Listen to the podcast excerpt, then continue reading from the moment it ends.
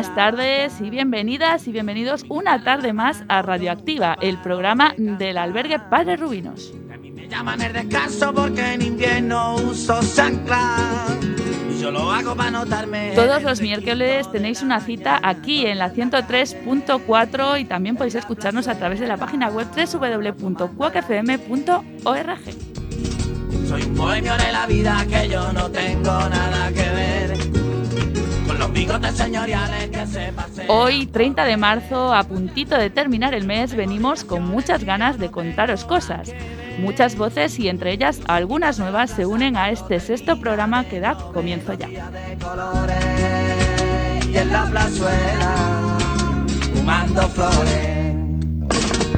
Y el aire de la calle. Arrancaremos con reflexiones. Eva Tabuada, que en el anterior Radioactiva se atrevió con la entrevista, hoy se decidió por hablarnos sobre las actividades en el albergue. A continuación, una persona nueva, Francisco Arias, será el encargado de cerrar esta sección con una reflexión sobre nuestra sanidad.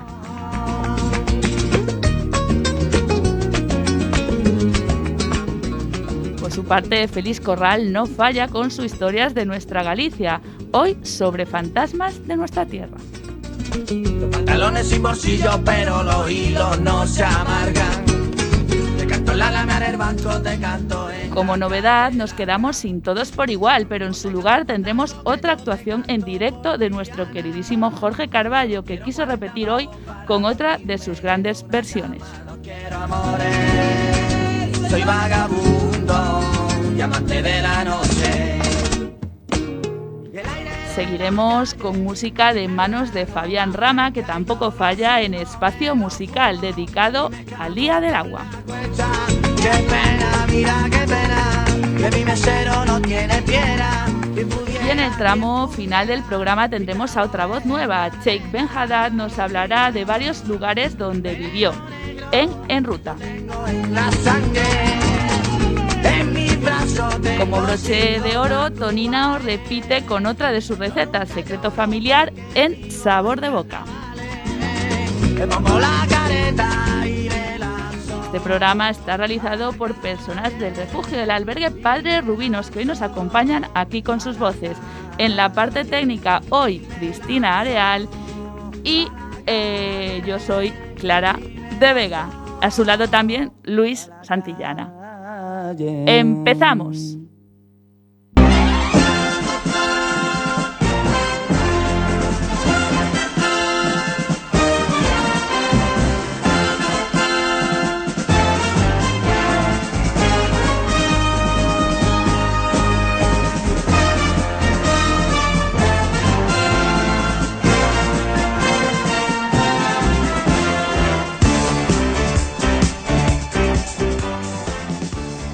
Despegamos este sexto programa de Radioactiva y lo hacemos como siempre presentando a las personas que estarán durante esta hora.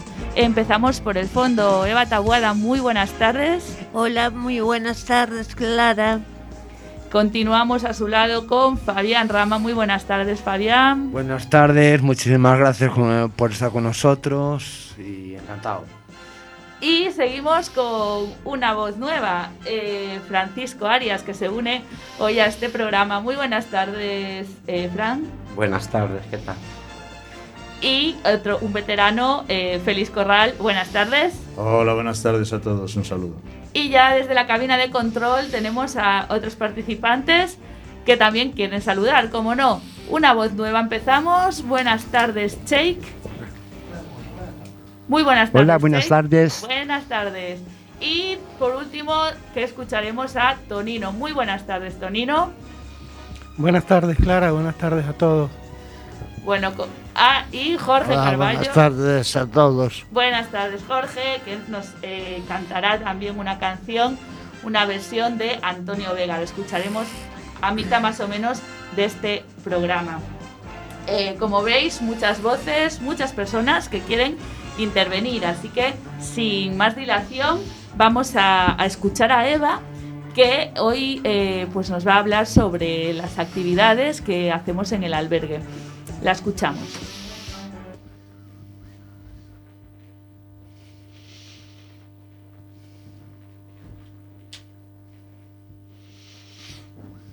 A ver si la podemos escuchar.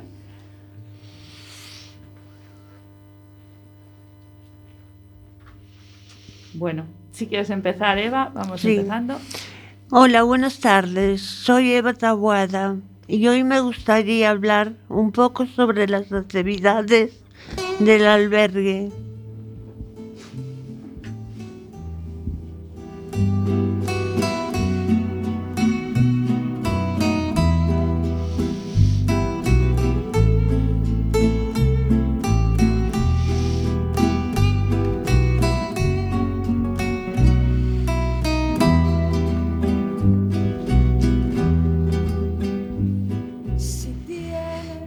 Las actividades nos enseñan un poco de todo. Son muy diversas en cuanto al contenido. Una de ellas es el taller de manualidades, en el que hacemos cuencos con serpentinas, pompones, pulseras de hilos, cajas con pinzas de madera y carteras con bricks de leche. Todas estas manualidades tienen en común que son sencillas y están realizadas con material que reciclamos. Aprendemos y nos puede servir para el día de mañana.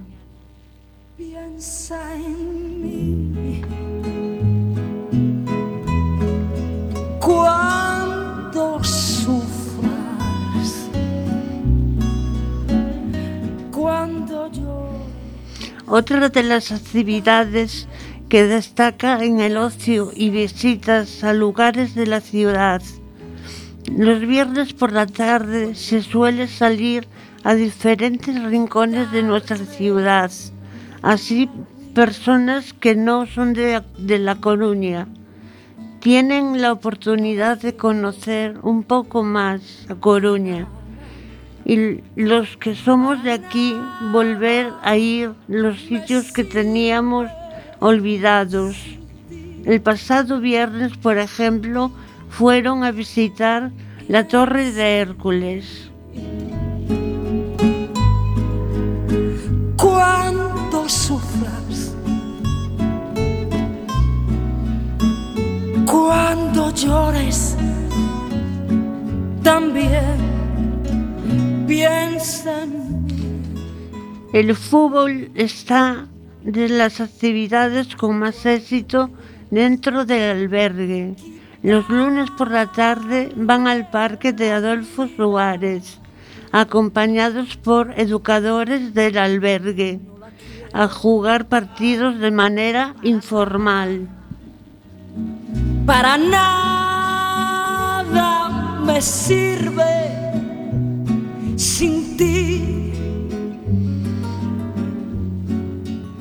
Luego tenemos actividades en las que trabajamos más el carácter, las emociones de cada uno como las habilidades sociales, donde aprendemos a gestionar conflictos y a conocernos un poco más.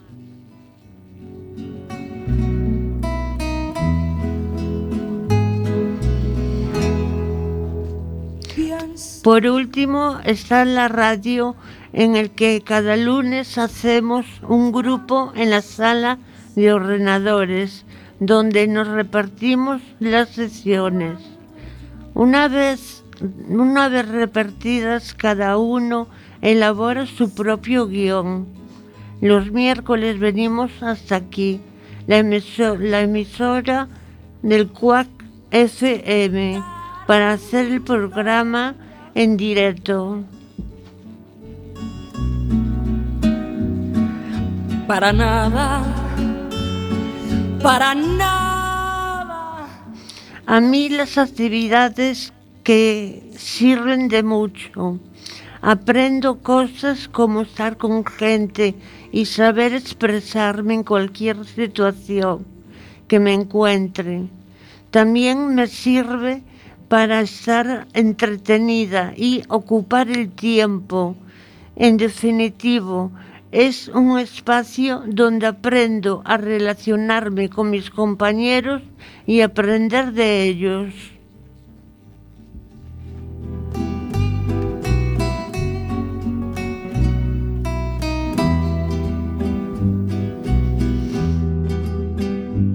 Si tienes un hondo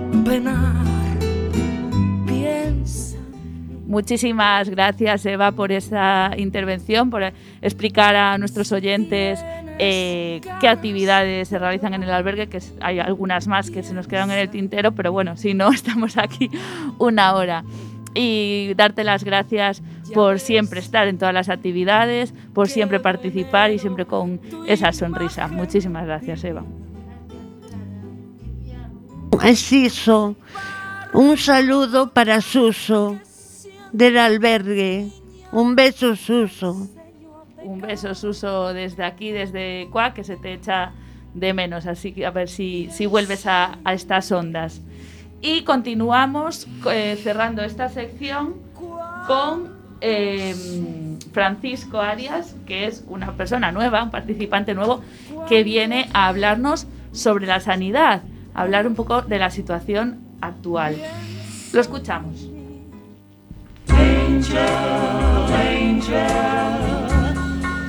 You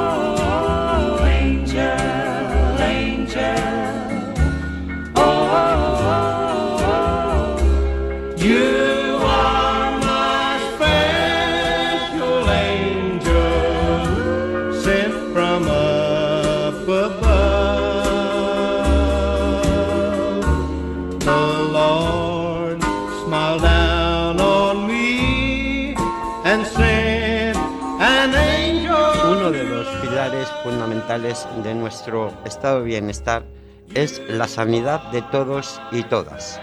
Y para todos y todas es una profesión imprescindible para los cuidados y por lo tanto debería tener un trato y una posición en proporción de su magnitud.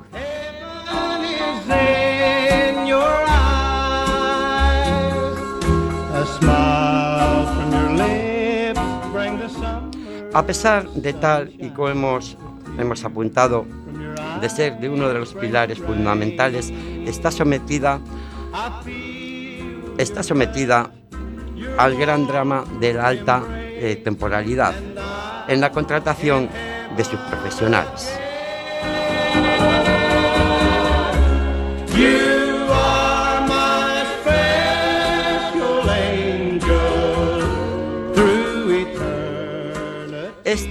Solo ahora con la pandemia por la COVID-19, sino que es, estas, de, eh, estas eh, ya vienen siendo eh, una eliminación sistemática de derechos laborales. Llevan cometiéndose en la administración pública desde hace más de dos décadas.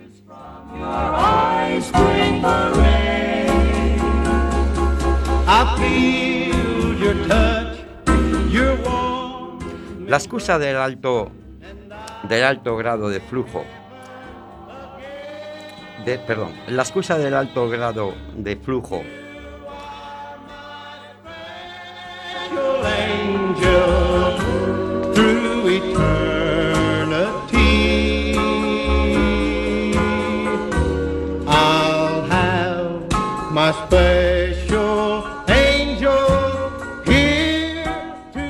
La excusa del alto grado de flujo de trabajo que está sometida a nuestra sanidad y como consecuencia la necesidad de contratación temporal como excepción ya no es válida.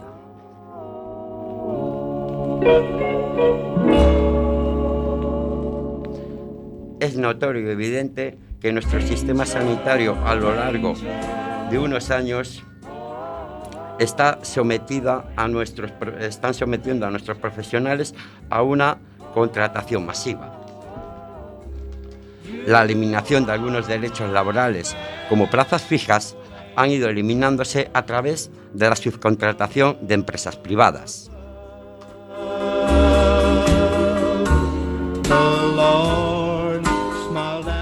Estas han sido subcontratadas por los diversos departamentos de gestión, eh, departamentos de gerencia de eh, la red de hospitales públicos. La gestión privada, en la contratación que han realizado las gerencias de diferentes hospitales. El acceso de la gestión privada a provocado la actual situación. En conclusión, reducción de personal sanitario, reducción de los ingresos en nuestros profesionales sanitarios, contratos sorpresa y contratos por situaciones excepcionales.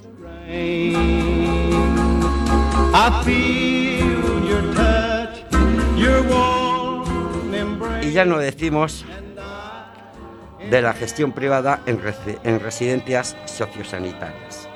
Consecuencias. Incertidumbre y ansiedad en nuestros profesionales. Demandas co- colectivas al Tribunal de Justicia de la Unión Europea.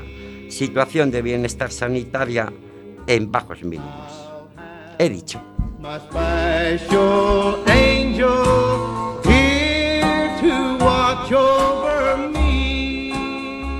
Gracias Francisco por esta primera intervención. Sé que has escrito este texto eh, con mucho... Bueno, que lo tienes desde el lunes y tal, pero eh, sí que es cierto que leerlo en directo eh, pues ya es otro, otro tema. Sí, pero lo importante creo que se, se entendió el mensaje y desgraciadamente es esa situación que estamos eh, viviendo. Pero bueno, eh, a ver si a ver si algo pues mejora y si igual eh, nuestra este granito que acabas de poner pues igual eh, cae en algún saco y, y se puede se puede hacer algo. Eh, muchas gracias Fran. Espero que no sea la última vez que aparezca que vengas la semana que viene con otro tema eh, así de interesante. Y un placer escucharte. Muchas gracias a vosotros.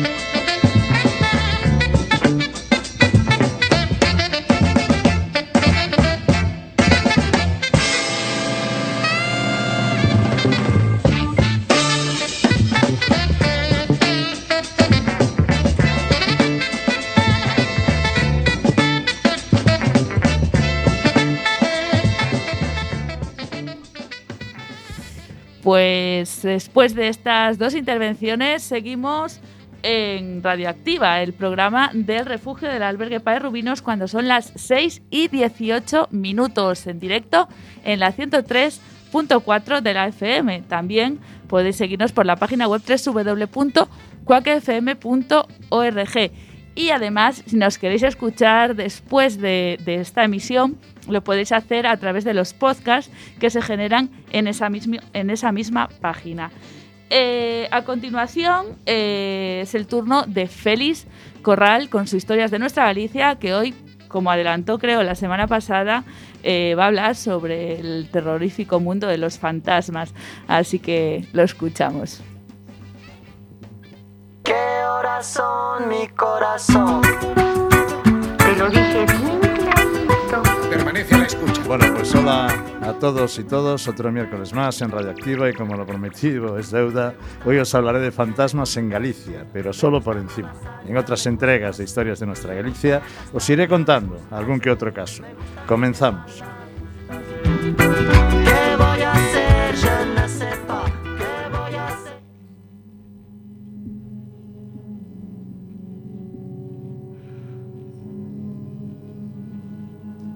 En Galicia tenemos muchas leyendas sobre fantasmas y apariciones, por las cuales podríamos hacer un recorrido terrorífico y muchas de estas leyendas son de tradición gallega.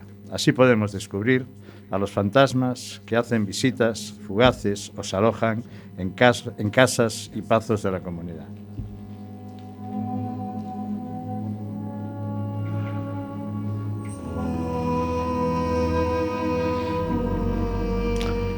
Las casas y pazos están plagadas de ellos y en ocasiones vienen a visitarnos para pedirnos favores. Eso sí, no hacen mucho ruido y prefieren pasar más bien desapercibidos.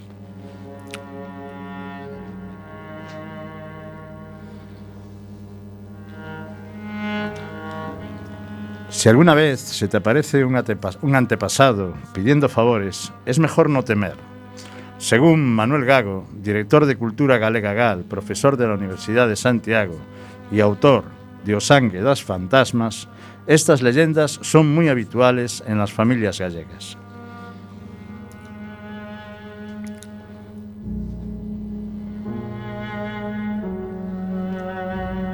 Estos son los llamados aparecidos, familiares que vienen del otro mundo con la necesidad de que se les solucione un problema. Un día aparecen delante de alguno de sus descendientes con cualquier recado, aunque Gago descubrió en sus investigaciones que uno muy habitual es el que pide que muevan los marcos de las fincas.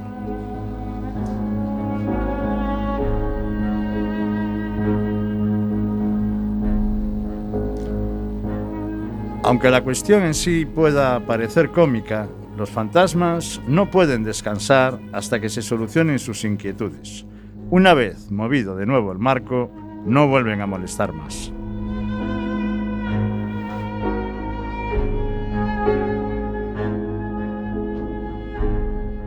En esa línea son comunes otras apariciones espectrales, marineros que se mueren embarcados y que quieren dar una última despedida a sus amadas. El caso de la viuda, que se le aparece su marido y le da un beso mientras duerme, y ella se da cuenta de que su cara está mojada. Al día siguiente llega la triste noticia que confirma los peores presagios. Personal de la naviera aparecía en casa informando del fallecimiento.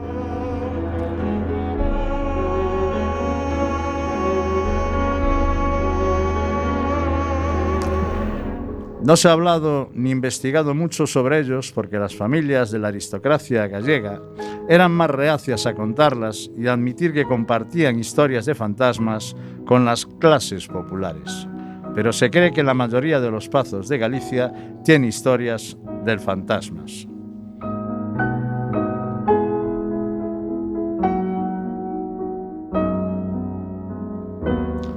Al contrario que los aparecidos y ahogados, estos están condenados a pasar el resto de su tiempo en la mansión en la que se encuentren, aunque muchas veces están solo en habitaciones o escaleras concretas. Se sabe quiénes son, antepasados de las familias que en su momento fueron propietarios de los pazos, normalmente figuras del siglo XIX.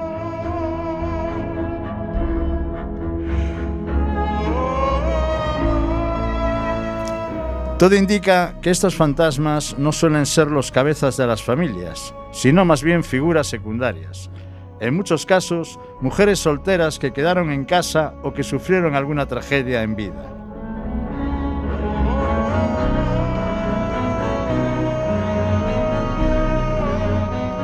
También sucede en muchos pasos, en muchos pazos que incluso los 14 de julio es posible escuchar la marsellesa, entonada a coro por ejércitos de franceses en algún pazo gallego. La Guerra de la Independencia fue un acontecimiento muy traumático en Galicia, que no estaba acostumbrada a que grandes ejércitos se pasearan por sus tierras.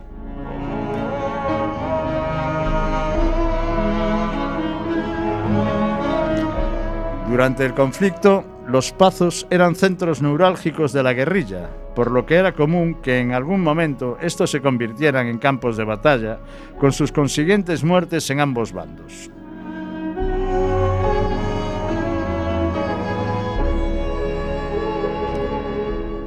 Para no levantar sospechas, había que esconder los cadáveres de los militares franceses y sus fantasmas se quedaron atrapados entre las paredes de los pazos para siempre.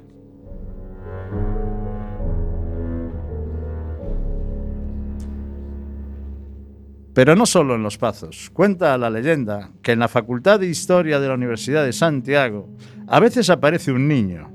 Según los rumores, este fantasma sería el hijo de uno de los bedeles del edificio que una noche se quedó encerrado y solo, muriendo entre las estanterías de la, de la imponente biblioteca de la Facultad Compostelana.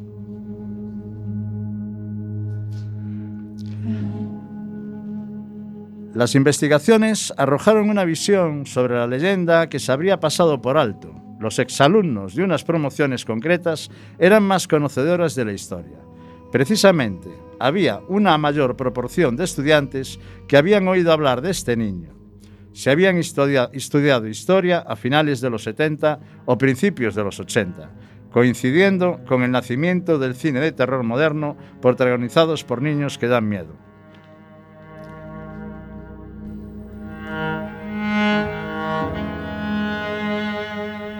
Otro caso, y del cual ya hablé, en- ya conté la historia en esta sección, la temporada pasada es la del Jardín de San Carlos en A Coruña, que os la recuerdo. Una bala de cañón había acabado con la vida del general Sir John Moore, quien había estado liderando a los británicos en la Guerra de Independencia Española. El último día de su vida fue en La Coruña, mientras reembarcaba a sus tropas y también es el lugar donde está sepultado en el Jardín de San Carlos. Allí está su tumba, presidiendo la zona. Además de los visitantes del parque, coruñeses de carne y hueso, cada noche de cada 16 de enero, Moore recibe la visita de Lady Hester Stanhope, quien habría sido su amante en vida.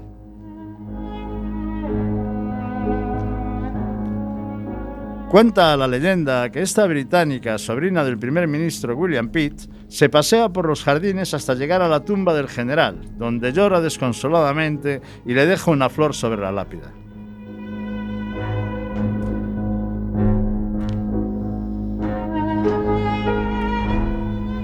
Bueno, pues esta ha sido una introducción a lo que en semanas próximas os iré contando sobre fantasmas en Galicia. Por hoy lo vamos a dejar en esta rápida introducción, pero me comprometo a traeros alguna leyenda más sobre fantasmas y apariciones en nuestra Galicia querida. El próximo miércoles, más y mejor, no faltéis.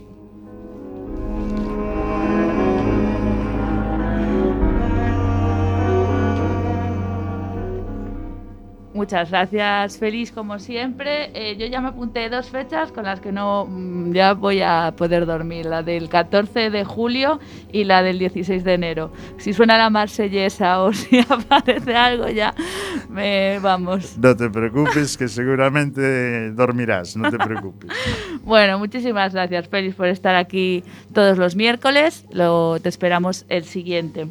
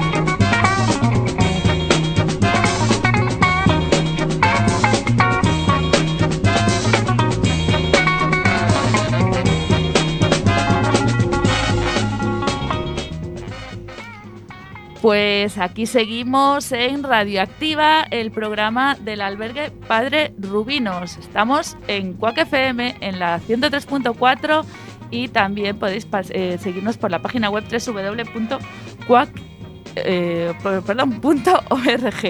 Eh, ahora mismo son las 6 y 29 minutos en directo. Y tenemos eh, pues el momentazo del momento, a mitad justo de programa, como dijimos en, en la cabecera. Eh, es el turno ahora de Jorge Carballo, que nos va a interpretar una, una versión de Antonio Vega. Así que no, no os lo perdáis, en unos segundillos.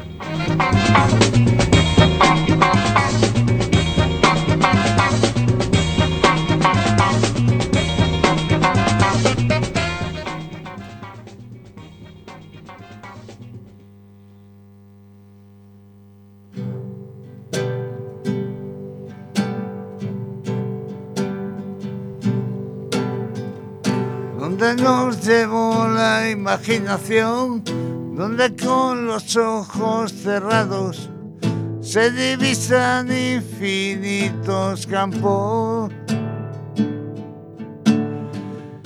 donde se creó la primera luz, germinó la semilla del cielo azul. Volveré a ese lugar donde nací.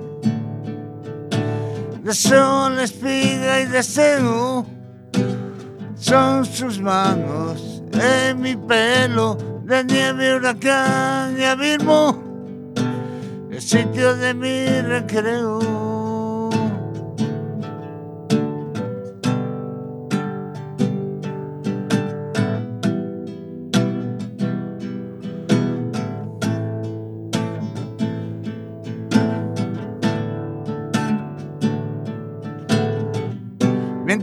Su murmullo parece hablar, mueve un mundo y con gracia le ves bailar. Y con él el escenario de mi hogar. Mal bandeja de plata, mal infernal, es un temperamento natural.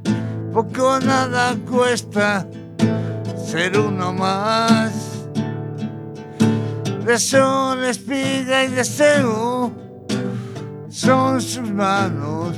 En mi pelo de nieve, huracán y abismo, el sitio de mi recreo, silencio, brisa y cordura, gran ambiente a mi locura, hay nieve, hay fuego, hay deseo, allí donde me recreo. Donde nos llevó la imaginación.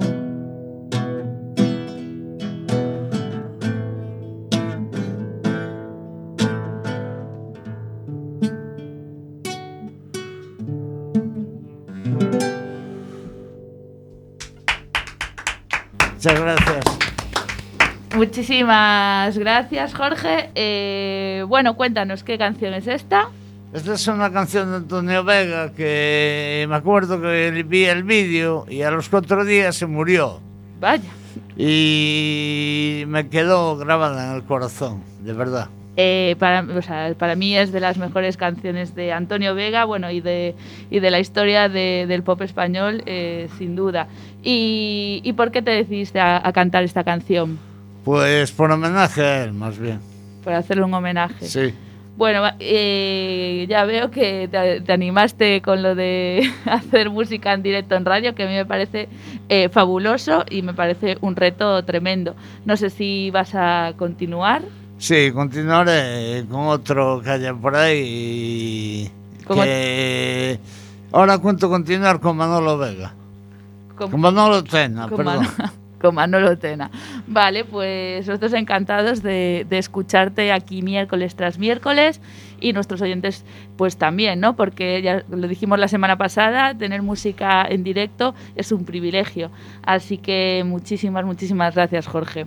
Gracias a ti, Clara. Y nosotros continuamos con espacio musical de manos de Fabián Rama.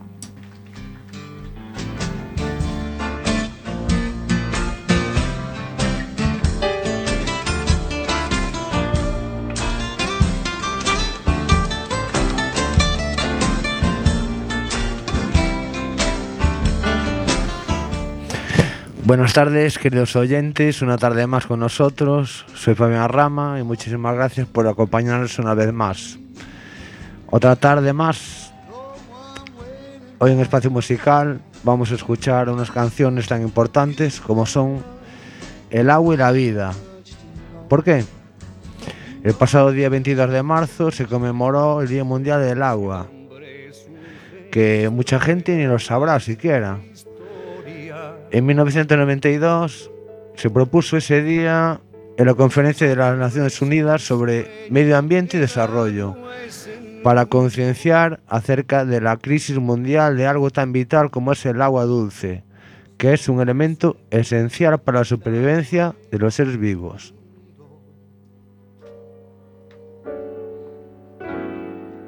Si el hombre recuerdo, el agua es memoria. También es una fuente de inspiración para los compositores de canciones grandes.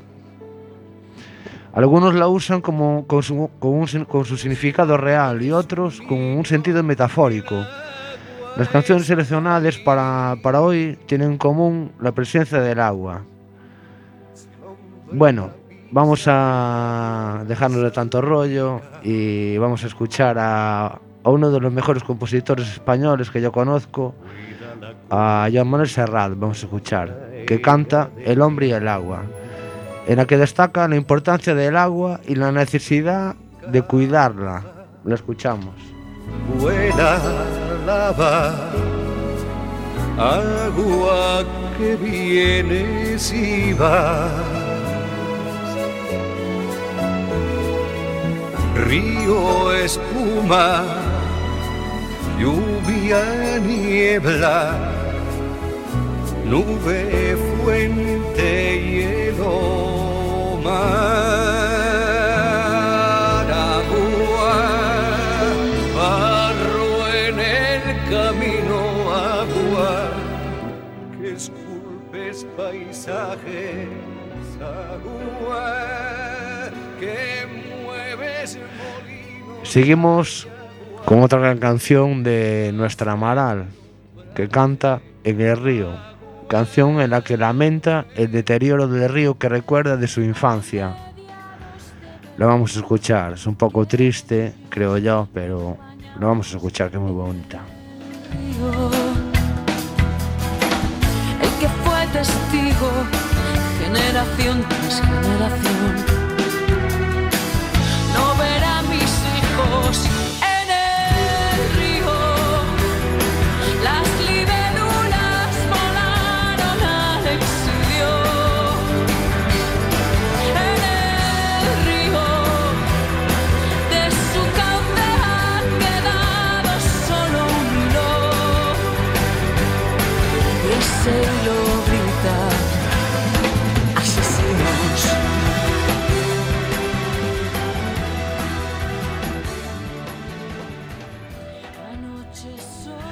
A continuación vamos a escuchar Jimmy Cliff, que canta Many Rivers to Cross.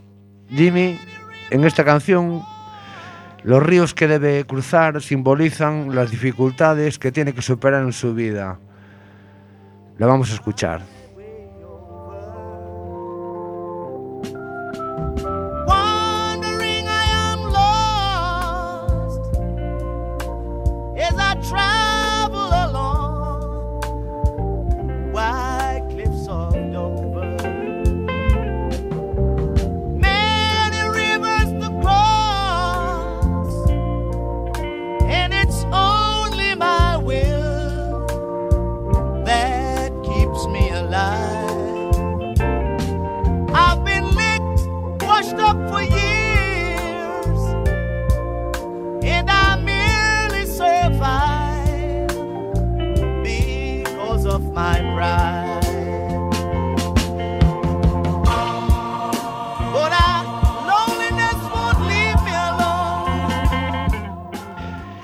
Y hoy, para acabar este espacio musical que trata de algo tan esencial en esta vida como es el agua, vamos a escuchar al grupo The Who, que cantan Wota, una canción un poco apocalíptica que evidencia el cambio climático, la des- desertización y la falta de agua.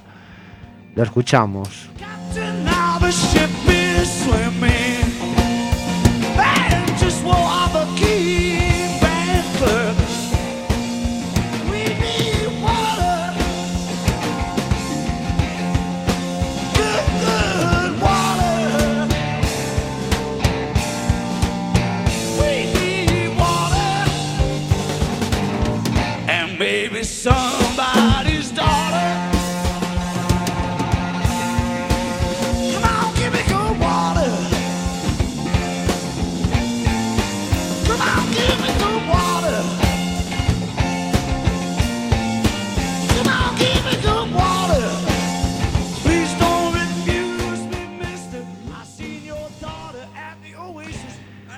Muchísimas gracias por acompañarnos una tarde más y deseo que hayan disfrutado tanto como nosotros.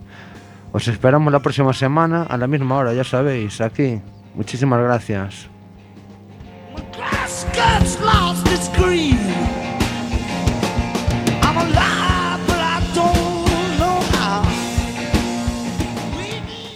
Gracias a ti, Fabián, por siempre dedicar ese espacio musical, bueno, a un día. Año- la semana pasada fue al Día de la Poesía, esta a, la, a la del agua, a ver cuál es la semana que viene. Gracias por, por estar aquí miércoles tras miércoles. Es un placer, la verdad. Y bueno, pues tenemos que continuar porque ya estamos en el tramo final de esta de este Radioactiva, de este sexto programa, y es el turno de eh, Sheikh Ben Haddad, que viene por primera vez aquí a, a los estudios de Quack a enfrentarse a un micro y lo va a hacer para contarnos los lugares por los que estuvo eh, viviendo. Lo escuchamos en la sección En Ruta.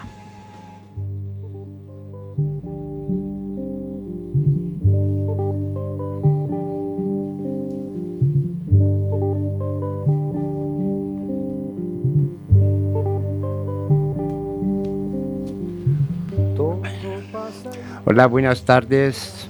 Mi nombre es Sheikh y hoy en la sección En Ruta voy a hablaros sobre mi estancia en Massachusetts durante los 14 años que viví allí.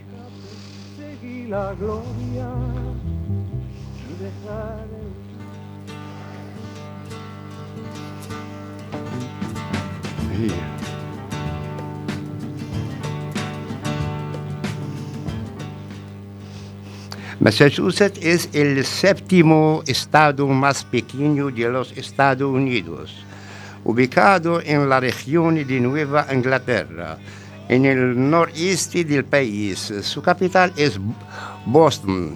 Eh, Está compuesto por seis estados. Massachusetts es el estado más poblado de Nueva Inglaterra. Yo vivía en el, en el estado de Winchester Street, a las afueras de Boston. Su interior cuenta con unos paisajes muy verdes y muchas montañas. Y sus costa- costas están muy marcadas por las bahías y las calles. Su capital, Boston, e- es muy famosa por su educación. Cuenta con universidades muy grandes y conocidas como Harvard, MIT, Taft University. Este, esta ciudad también es eh, muy famosa por sus jardines eh, como Park Street, Boston Common y Charles River. Cuentas con un buen transporte público y muy económico, como por ejemplo con cuatro líneas diferentes de metro, la, la naranja, la roja, la azul la verde. Es una eh, ciudad donde hay mucho trabajo, y donde los negocios no cerran de noche. La vida no se para a ninguno. Hora de día, esta ciudad cuenta con una playa muy grande y conocida llamada River Beach, donde solo va gente de Irlanda. En el verano las playas están llenas ya que hace muchos calores, pero la gente no se mete en el agua porque está el agua demasiado fría. Solo van a la playa a tomar el sol y comer la fruta del mar.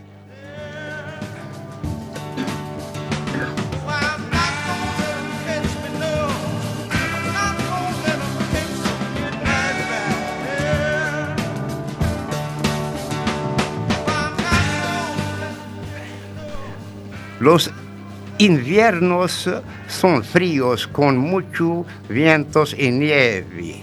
Ahí nadie dormir en la calle. Pine Street Inn o San Francisco House son dos ejem- ejemplos de grandes asociaciones que va por la- las calles recogiendo a la gente y le da un lugar donde dormir al, al caliente. En cuanto a la música, allí es muy conocida la escuela de Berklee College of Music. Uno de sus conciertos musicales más conocidos son los Boston Symphony, que cuenta con cientos de hombres y mujeres que hacen concierto musical en grandes ja- jardines. Boston es una ciudad donde hay fiestas todos los días del año.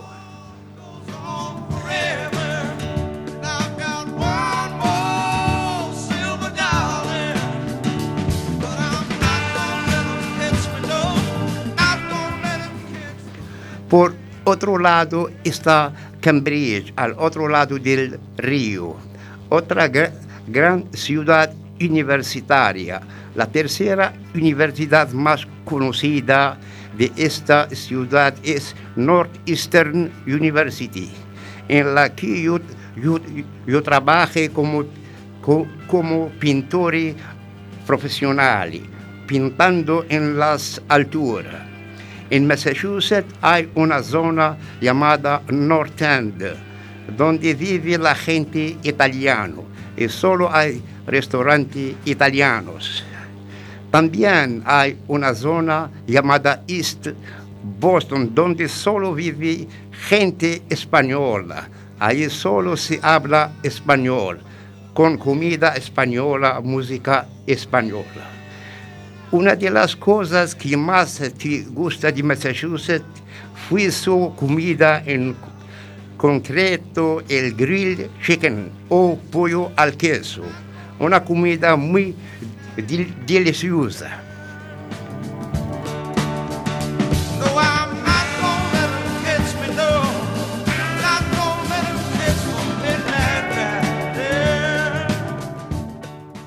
Y bueno, podría contar un montón de experiencias que vive a lo largo de esos años, pero hasta aquí mi, mi reflexión de hoy, otro día os hablaré de otro país como Italia o Francia.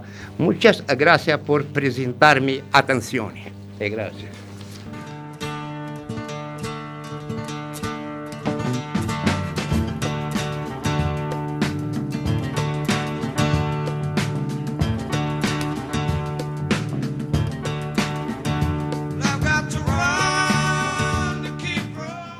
Muchísimas, muchísimas gracias, Cheik. Sé Ok, lo que es el esfuerzo que acabas de hacer, porque, bueno, eh, nuestros oyentes no lo sabrán, pero claro, esta persona no, está, no es el idioma, eh, lo que acaba de leer no, no es su, su idioma, o sea, es eh, dificilísimo hacer lo que acabas de hacer.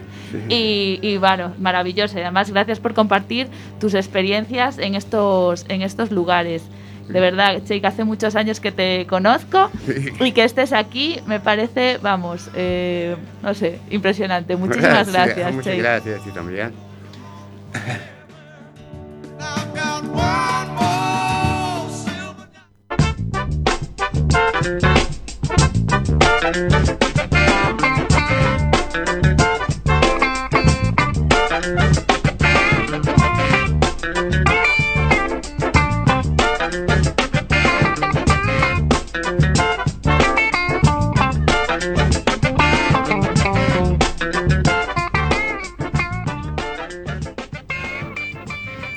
Bueno, después de esta intervención, que bueno, como, como he dicho, es un reto absoluto eh, lo que acaba de hacer Jake, porque bueno, eh, es eso, algo que no está en su propio idioma y vamos, lo hizo eh, fenomenal. Así que vamos, estoy súper agradecida de que haya estado aquí y se haya enfrentado a este reto.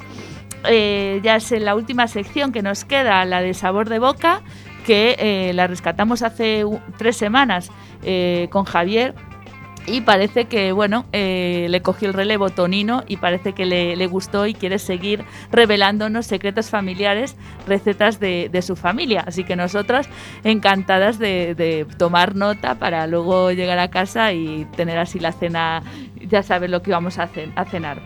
Así que nada, eh, os dejo con él y estamos, recordad, en Quack FM, en la 103.4 cuando son las 6 y 50 minutos. A continuación os dejamos con Tonino de Canio y Sabor de Boca.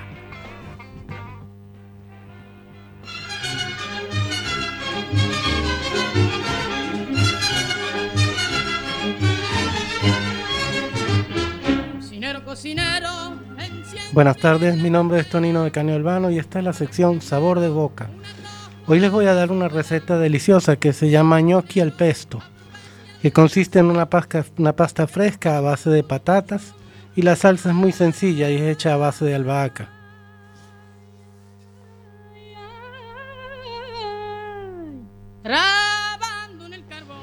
Comenzamos. Ingredi- Ingredientes para la pasta fresca. Un kilogramo de patatas, 600 gramos de harina, dos huevos frescos grandes, 10 gramos de sal fina,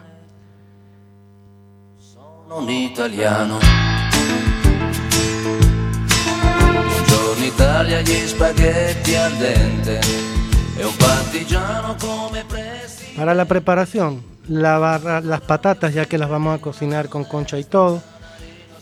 Colocar una olla grande de agua a hervir. Cuando esté hirviendo, metemos las patatas enteras a cocinar hasta que las pinchemos con un tenedor y entre fácil, aproximadamente unos 20 a 30 minutos.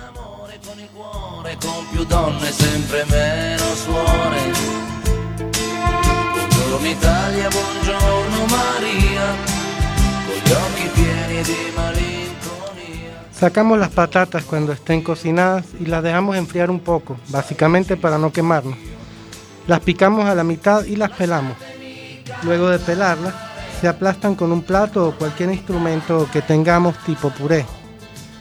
Aún en caliente colocamos sobre la mesada las patatas bien aplastadas, añadimos la harina de poco de a poco y a los dos y los dos huevos. Comenzamos a amasar a mano, bien amasado, añadimos la sal y seguimos amasando hasta tener una masa uniforme. Un italiano vero. Italia spaventa. Luego que esté mezclada y amasada, hacemos unas tiras redondas alrededor de un metro de largo. Las picamos con un cuchillo en trozos de 2 a 3 centímetros aproximadamente. Luego con un tenedor o el dedo les hacemos una hendidura sin presionar mucho, es solo para darle forma. Depende de la región de Italia, los gnocchi tienen distintas formas y tamaños. Los vamos colocando en una bandeja y los enharinamos para que no se peguen. Luego los metemos en una olla con abundante agua previamente hervida y a los 7 u 8 minutos o cuando comiencen a flotar los sacamos.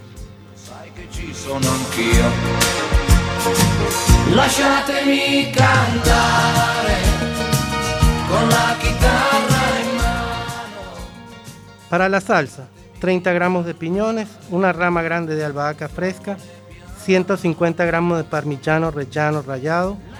Si no se consigue podemos utilizar pecorino romano u otro queso madurado rallado, pero aquí en España sí se consiguen. Una pizca de sal, una pizca de pimienta, aceite de oliva extra virgen,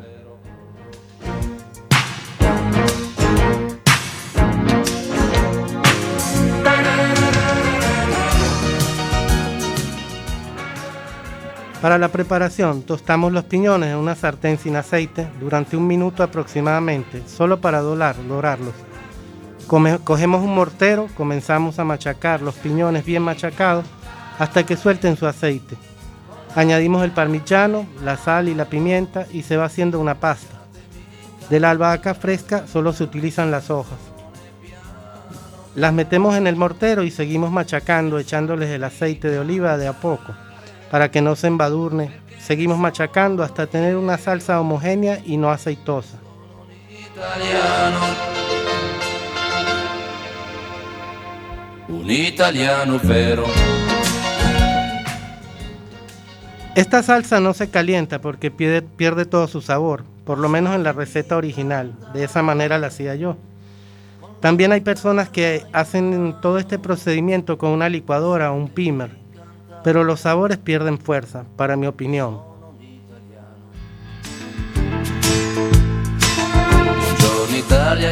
E. Luego servimos la pasta, le colocamos la salsa al pesto por encima y parmigiano arriba al gusto. Para mi gusto es bastante. Bueno, espero que os haya gustado esta receta. Soy Tonino de Caño Albano. Gracias a este programa Radioactiva, a Clara, y gracias a ustedes por haberme escuchado. Que pasen buena tarde.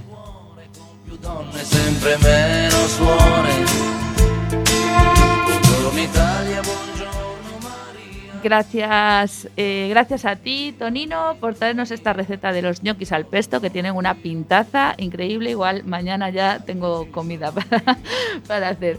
Muchas gracias por estas recetas italianas, Tonino. O sea que espero que la semana que viene nos, nos sorprendas con otra.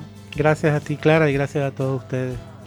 Y ahora sí, ya llegamos al final de este Radioactiva número 6.